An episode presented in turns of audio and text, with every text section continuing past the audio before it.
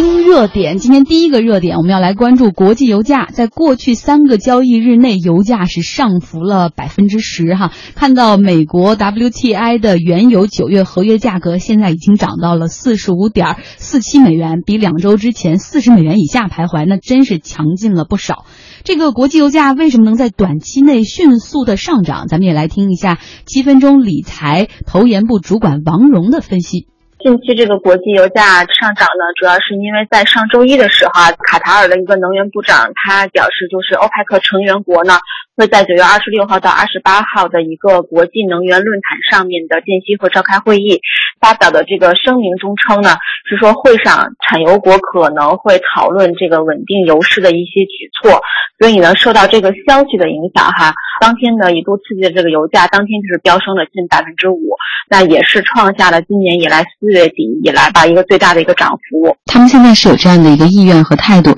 但是我们也看到沙特它依旧没有减产，而且在这个油价比较低迷的时候，它发布七月份的产油数据还是在增加的。在市场上，呃，多家机构预测，就像你说的，那在这个问题上，实际上沙特和伊朗的态度还是属于一个相对比较强劲一点的。除了沙特以外，那伊朗的这个石油部长曾经也说过，他说伊朗在推高原油产量上面是无需欧佩克来批准的。那伊朗在这个经济制裁解除之后呢，也会全力去恢复这个原油产量，来重新夺取它丧失的这个市场的份额。所以呢，我们目前也看到说市面上很多的这个机构呢，也在预测说这个会议召开之后，可能并不能对任何的一个冻结的产量一个协议达成一个共识，因为现在除除了沙特和伊朗的态度是比较强硬以外呢，像一些其他的利比亚呀，然后尼日利亚等等这些国家，他们的产油量实际上现在已经是处于一个相对比较低的一个一个位置，那他们也不会去同意去冻结这个产量。所以呢，我们是认为这个可能这个会议最终并不能会达成一个集体减产的这么一个协议吧。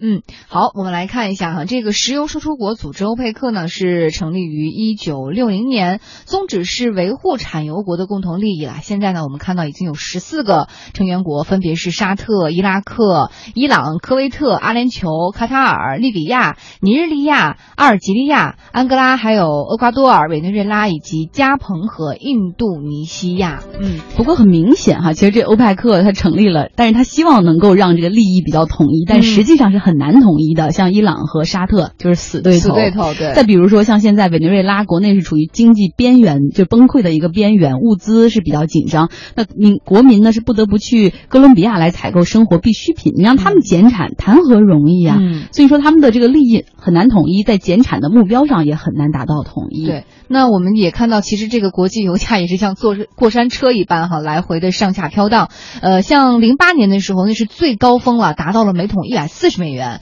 当时的欧派克这个主席就说，未来呢，油价每桶会达到两百美元。但实际上，其实从二零一四年之后，我们就看到每桶一百美元这个价格还一路往下滑，最低点的时候是三十美元一桶。遥望当年的一百四十美元，遥不可及，宝宝心里苦啊！对，然后呢，这个委内瑞拉和沙特也是感受到了压力。那么，油价今年呢，或者是明年，还有没有机会回到每桶八十 美元这个价格？我们接下来听听啊，继续听这个七分钟理财投研部的主管王荣他的分析是什么？短期来看呢，因为受到这个欧佩克冻产的消息的影响哈，还有期货市场上面呃有一些空头回补的一些影响，所以导致短期的油价的上涨。但是中长期来看呢，基于我们上面说的这个，第一，他们很难，欧佩克成员国很难达成一个冻产的一个产量的协议；第二呢，现在目前石油其实还是处于相对的供大于求的一个阶段。呃，比如说我们观察到一个这个原油的消费占比呢，其实发达经济体在逐年的下滑。现在中国啊、印度、巴西这些新兴经济体的占比呢，在一个上涨，对于石油的这个需求量呢，也不会有一个很显著的一个需求的上升，所以进而呢，也会对油价进行一个打压。那还有一个比较关键的一点呢，就是说大家都知道，这个石油其实是和美元它是成一个负相关性的。未来受到美元加息的这个预期的影响呢，强势美元的走势基本上现在已经确定。同时呢，现在也面临着一个美国大选以及英国脱欧之后的一个风险在逐步的释放。那这些消息呢，其实都会对原油市场产生一些利空的这个影响。而且目前我们也观测到，即使现在是处于一些国家可能有一些减产，包括上半年我们也看到说可能对于有减产是有一点初步成效的，但是现在的现存的石油库存其实还是存在着一定的压力的，因为未来呃石油应该很难说有一个大幅度杀伤的一个推助力，那基本上应该会维持在四十到六十美元一个区间震荡的一个行情。嗯，油价暂时涨不上去，相信有车族听起来都挺高兴的哈。嗯，是，但是如果投资石油的 买了期货的要注意了。对对对，没错。